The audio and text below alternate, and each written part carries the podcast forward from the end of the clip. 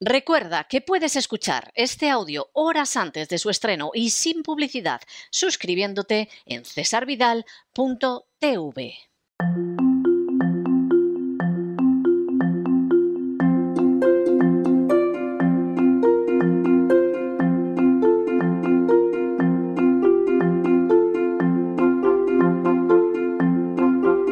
Palabras al aire con Sagrario Fernández Prieto.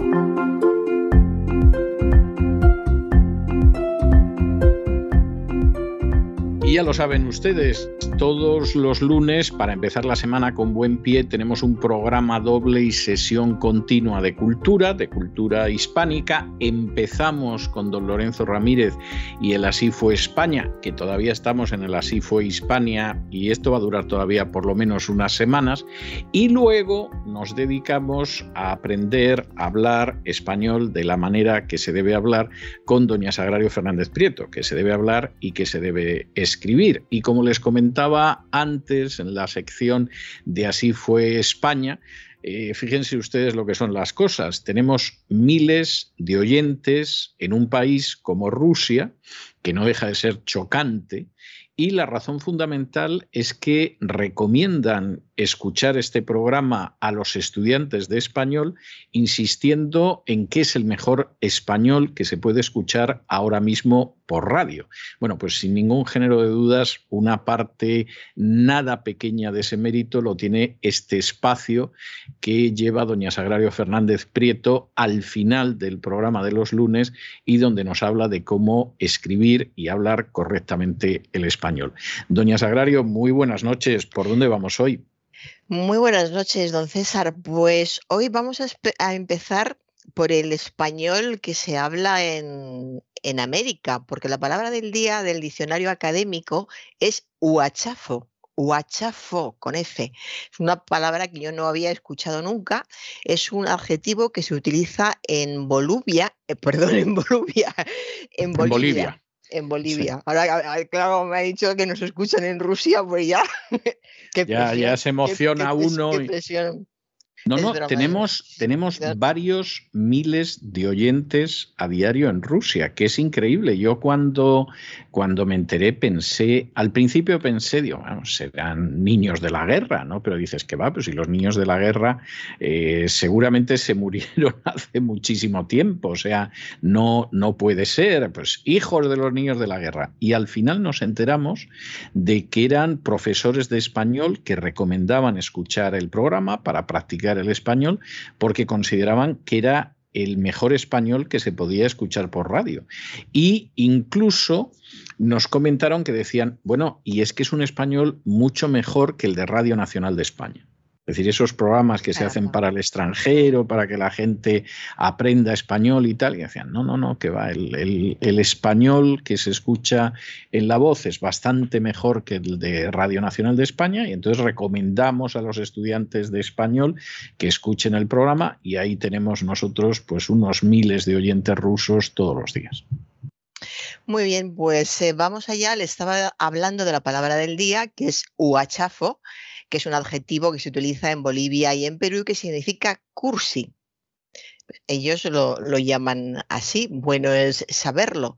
Eh, porque lo bueno que tiene esta sección es que siempre de unas palabras vamos a otras. Partimos en este siempre partimos de la novedad del diccionario académico de lo que diga ese día y luego vamos analizando errores para aprender de los errores que escuchamos, que escucho por la calle y otras veces no para en, resolver dudas que, tienen las personas. En, España, Cursi se utiliza muchísimo y luego quizá yo creo que más que en cada zona o en cada región o en cada provincia es en cada casa, ¿no? Porque yo creo que eh, yo recuerdo de mi infancia eh, la palabra redicho. O sea, decir que alguien era Cursi se decía, pero era más para adultos, pues fue fulano eh, tal, o don fulano es muy cursi, o doña fulanita, o sea, para personas mayores.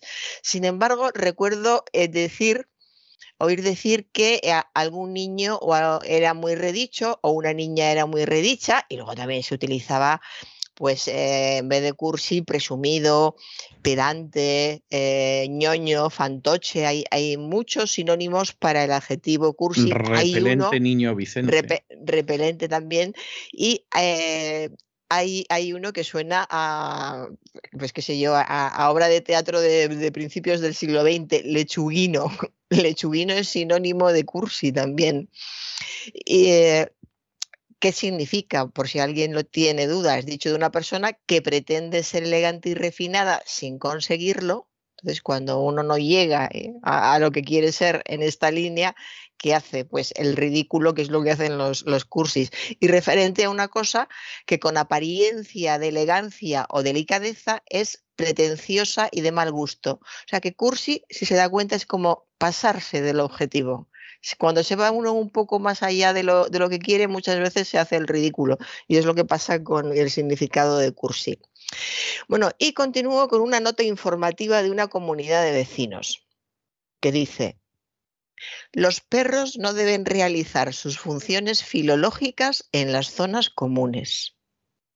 Filológicas. Filológicas, a mí me parece que es muy correcto y que está muy bien, porque no puede ser que los perros vayan estudiando lengua y literatura por las terrazas o por las escaleras, pues que lo hagan en los escritorios de sus casas. estoy bromeando porque dice funciones filológicas y la filología estudia la lengua y la literatura que se supone que querían, querían, no sé, o deberían haber dicho, los perros no deben realizar sus funciones fisiológicas, fisiológicas en las zonas comunes.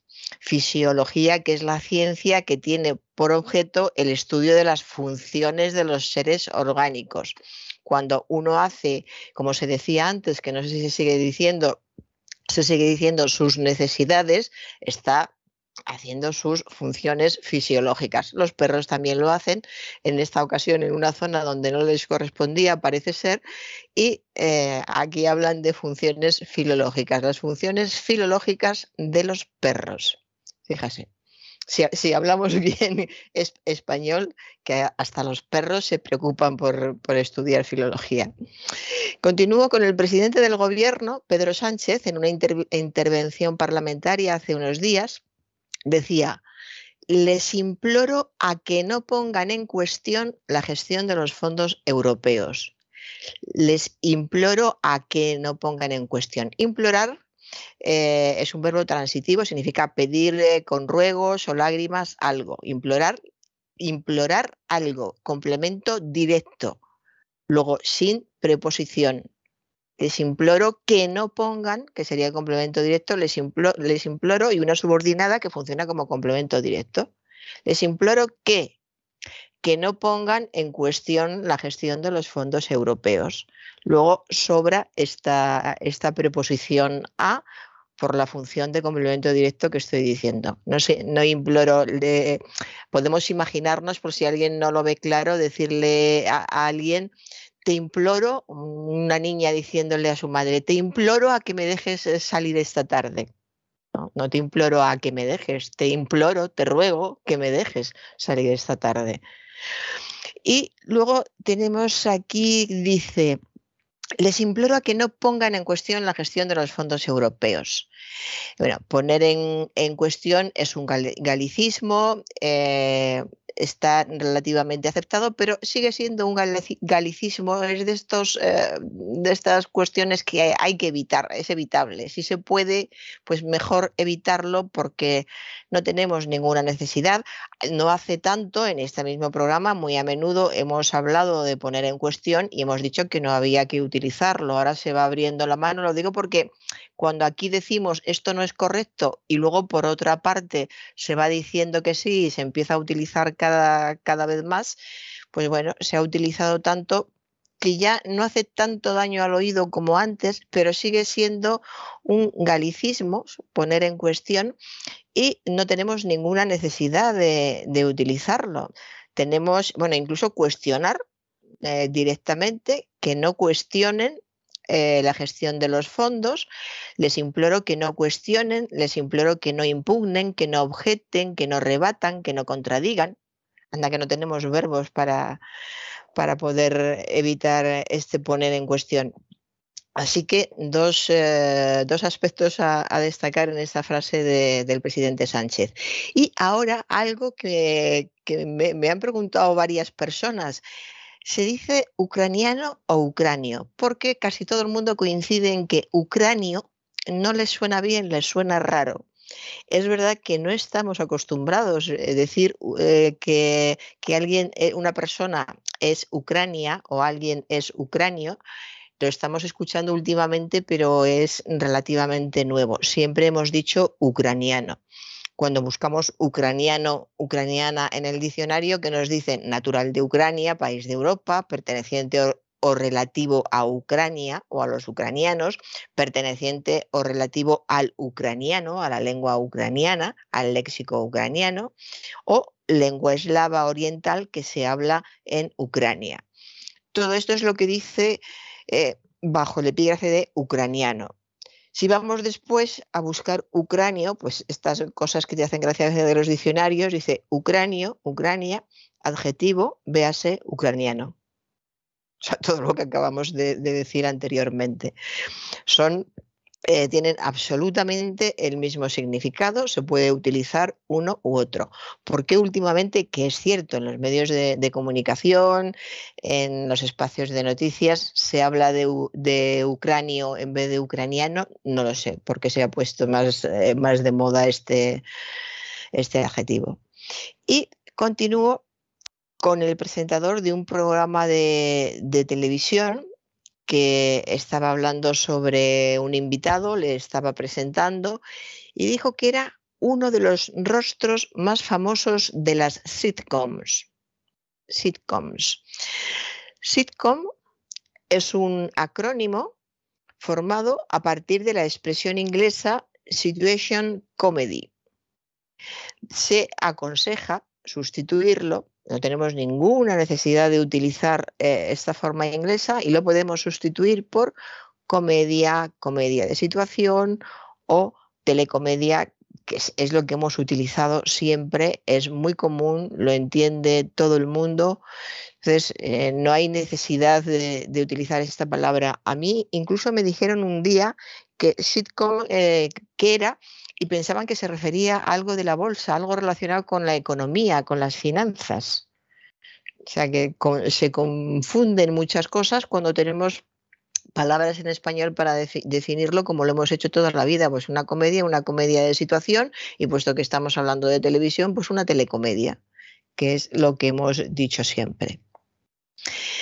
Y eh, comento ahora sobre una actriz que estaba hablando ah, sobre las dificultades que tienen en, su profesión, sobre todo las dificultades, fue un programa curioso porque hablaban de las dificultades de la profesión o las características o todo junto en, los años 80. Hubo un gran cambio en, el mundo del espectáculo, como usted sabe, y en, esa época, hmm. pues hubo muchos actores y muchas actrices que lo pasaron francamente mal.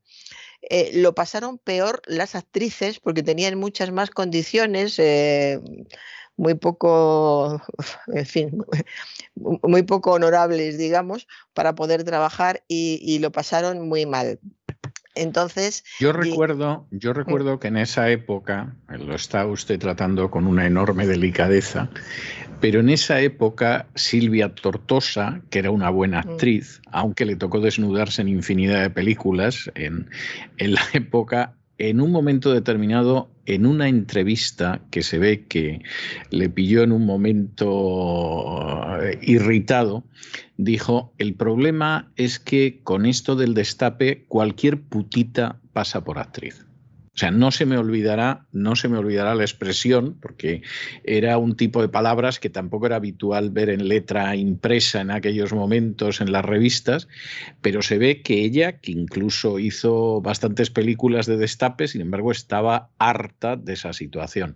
Las actrices que o porque no tenían el físico o porque no les apetecía, pues no pasaron por esa situación, pues eh, tuvieron difíciles momentos en aquel entonces. Sí, de eso hablaba el, el programa, hablaban de, de, la época del destape, lo mal que lo pasaron, lo absurdo y lo indignante que era todo, porque en todas las películas que pusieron como ejemplo, todos los fragmentos de películas que salían, salían señores completamente vestidos, con corbata, chaqueta, completamente vestidos y señoras completamente desnudas. No tenía ningún sentido y era un, desnudarse en cualquier momento sin que viniera a cuento. Ni, ni había guion, ni había nada. Había, bueno, una de las excusas que había era si lo exige el guion. pues lo decía, pues había, no había ni guion. le preguntaban a la actriz, oye, ¿usted se desnudaría? Hombre, si lo exige el guion, no sé a quién se le ocurrió esa genialidad, pero, pero era lo que repetían todas. Y eh, yo recuerdo aquella época, porque la verdad es que la recuerdo ahora y me da una mezcla de, ternura y, casi de vergüenza ajena. Y entonces no había una película en la que de pronto la actriz de turno eh, no se estuviera duchando y sonaba justo en ese momento el teléfono y claro, salía desnuda de la ducha. O sea, ¿cómo vas a salir de, la ducha? ¿no? Y entonces, claro, ya era algo que, incluso recuerdo que Pepe da Rosa acabó haciendo una canción burlándose y diciendo que, bueno, es que nunca se había visto tanto, tanta ducha en las películas españolas, pero yo recuerdo que era así y, claro, ya resultaba ridículo. O sea, la gente lo veía en el cine y se reía porque de pronto veías que estaba en la ducha y de, ah, como suena el teléfono y efectivamente eh, sonaba el teléfono y Bárbara Rey tenía que salir de la ducha y claro, salía desnuda. Lo, dijeron, decía la, la, invitada, la invitada que estaban hartas de duchas y cada vez que veían el guion y veían la palabra ducha decían, bueno, ya estamos. Eh, y había dos palabras clave, ducha y, y barra de bar y, pero claro, que barra de bar fuera clave en, este aspecto, pues fíjese qué absurdo. O sea, entraba una, un señor, estaba tomando una copa en la barra de un bar, tipo pub de estos elegantes que había en esa época, de cuero y tal. Y de repente aparecía una, una señorita medio vestida, a veces medio vestida, y decía, ¿qué haces aquí, guapo? Pum, pum, pum, pum, se quitaba la blusa, se quitaba la falda y se quedaba completamente desnuda. Y ya estaba y alrededor todos señores eh, vestidos. Y otras veces la señorita aparecía directamente, salía del, eh, fondo, como donde están los servicios, los, donde se deja la ropa. Entonces salía de ahí ya completamente desnuda y se dirigía al señor que estaba en la barra. Y los señores siempre con chaqueta y corbata. Sí. Eh, yo recuerdo, en una entrevista que vi que le hacían a Andrés Pajares y a, Fernando Esteso, ¿no? Entonces, hablando de las películas que habían hecho juntos, que no fueron tantas, pero bueno, parece que hicieron 30, ¿no? Y entonces comentaba Andrés Pajares, dice, claro, esto era exagerado. Dice, por ejemplo, en una escena de Yo hice a Roque 3, pues íbamos a ver a un mafioso que quería que, en fin, hacer un tongo en un combate de boxeo, siguiera una piscina y entonces había 10 o 12 eh, señoritas desnudas alrededor de la piscina y tirándose al agua y saliendo, etc. Y yo recuerdo perfectamente esa secuencia, ¿no? Y entonces tú dices, bueno, esto era disparatado, o sea, esto era simplemente para que la gente viera las 6 o 7 o 10 chicas que había totalmente desnudas, pues tirándose al agua y saliendo. Claro, ¿cómo iban a hacer eso? Pues en una piscina, claro. Eso en medio de una oficina no. Y por supuesto, todos los que aparecían en la escena, Pajares, Esteso y Narciso Ibáñez Menta, que era el que encarnaba al mafioso, pues vestidísimos, claro. O sea, eh, Vamos a ver. Salió, salió, esa escena de la piscina en, ah, el programa. Es Fue muy comentado lo de la piscina. Sí, es que yo recuerdo eso porque se ve que, Pajares también la recordaba, pero yo recuerdo cuando vi la película, que por otro lado es una comedia que yo he vuelto a ver varias veces y sigo partiéndome de risa cada vez que la veo. Yo creo que tiene alguna secuencia como una en la que pasan libras a kilos y yo creo que es de lo mejor que se ha escrito en cine de humor, pero, pero a lo largo de la historia. O sea, esa secuencia en que tienen una báscula en libras y hay que pasarla a kilos y entonces empiezan a hacer cálculos disparatados y hay un momento en que calculan lo que es la libra y resulta que, que Pajares pesa 5.000 pesetas. Al final, que es la conclusión de la secuencia, pero es una secuencia extraordinaria y al mismo tiempo es una película muy graciosa, pues luego tenía secuencias como esta, que dices, bueno, la única finalidad de la secuencia era sacar desnudas a una docena de señoritas que se tiraban al agua y salían del agua, y claro, tenía que ser al lado de una piscina, porque si no, a ver cómo las desnudas a todas y las pones ahí. Sí, sí, eh, una época terrible y vergonzoso, la, la, situación esta vergonzosa. Sí, lo que pasa, vamos a ver, es vergonzoso, o sea, es cierto pero luego hay una serie de elementos alrededor que son, son interesantes. Yo creo que hay una película que tengo la sensación de que no funcionó bien comercialmente, pero que a mí me parece una muy buena película, que es Los años desnudos, donde una de las protagonistas, la que está mejor de las tres protagonistas, es Candela Peña, que describe lo que fueron los años de, del destape. Y además, en esa película eh, aparecen una serie de episodios que yo sé que son reales y además sé quiénes protagonizaron esos episodios. O sea, quien escribió el guion efectivamente sabía lo que estaba contando, los personajes eran ficticios, etcétera, pero hay una serie de lances y de historias que aparecen en la película que son reales. O sea, yo sé quién protagonizó esos episodios, qué actrices de, de destape lo sufrieron, etcétera.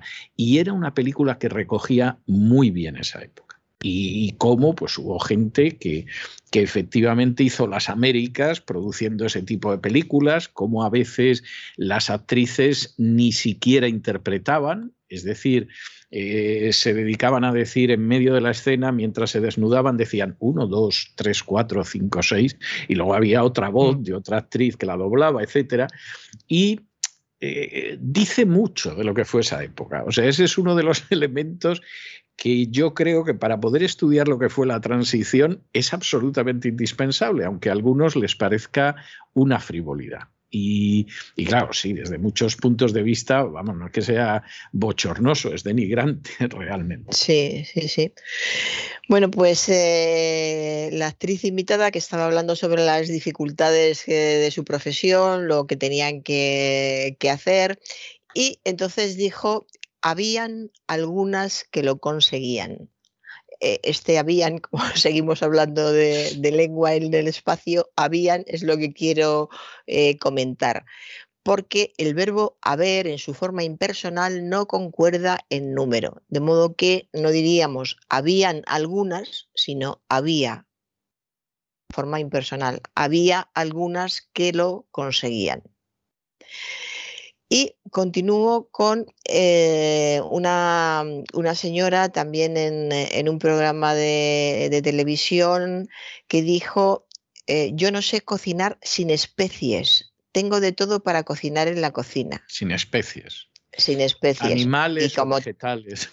Pues hombre, al decir especie, pues fíjese, yo rápidamente me la imaginé cocinando entre jirafas, pájaros, ballenas, vertebrados, invertebrados, absolutamente de, de, todo. Las especies son cada uno de los grupos en que se dividen los géneros y que se componen de individuos que además de sus caracteres genéricos tienen otros por los cuales se asemejan entre sí. Eso es una especie.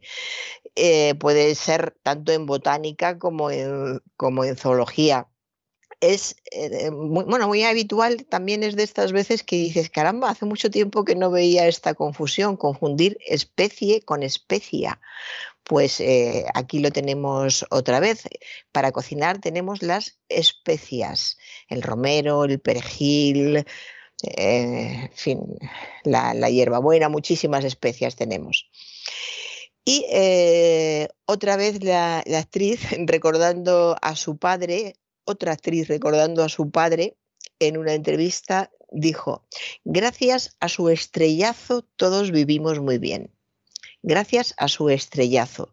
Yo no sé si quiso decir estrellazgo, pero sería un error mm, bastante repetido porque la palabra estrellazgo no existe en, español, no tenemos el término estrellazgo.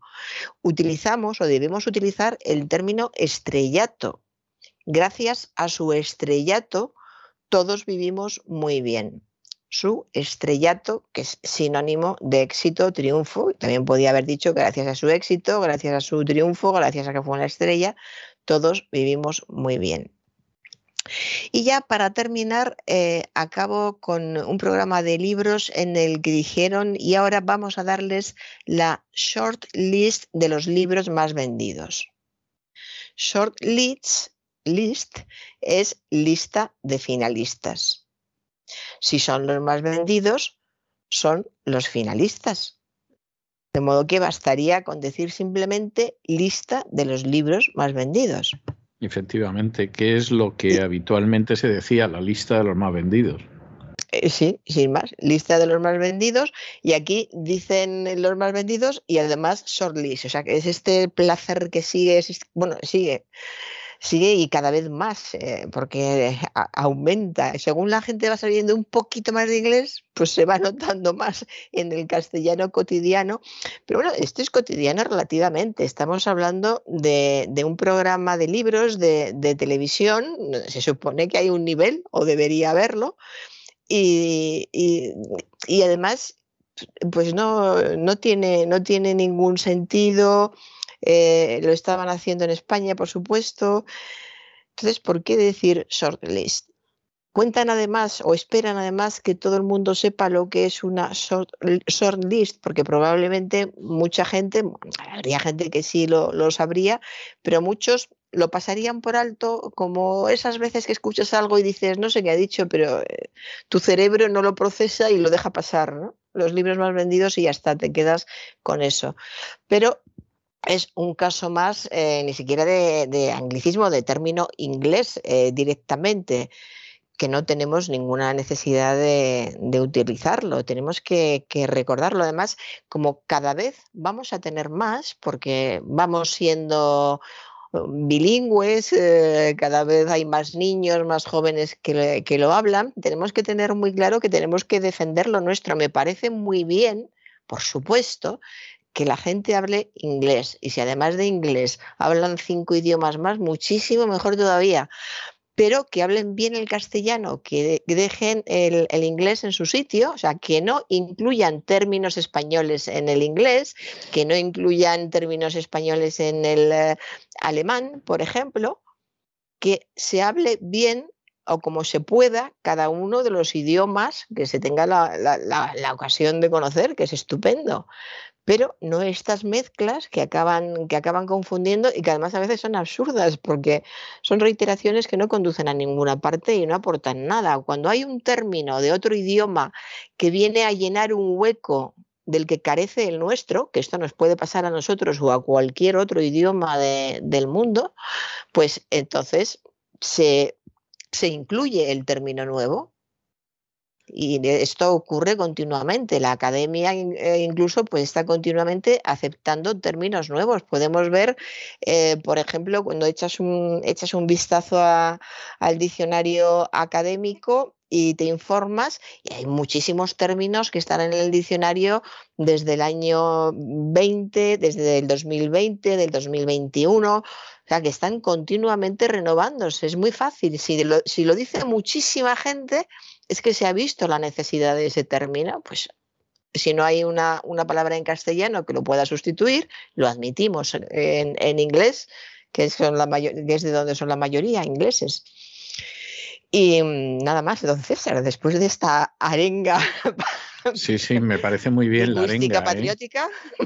Me, parece, me parece muy bien, muy bien la arenga. Bueno, como usted ha estado hablando de los ucranianos, eh, le voy a dejar con el tema principal, con la suite de una película en que se describe la lucha de, los ucranianos contra la opresión polaca y claro, como lógicamente esos ucranianos se consideraban rusos y punto final, que es lo que han sido siempre.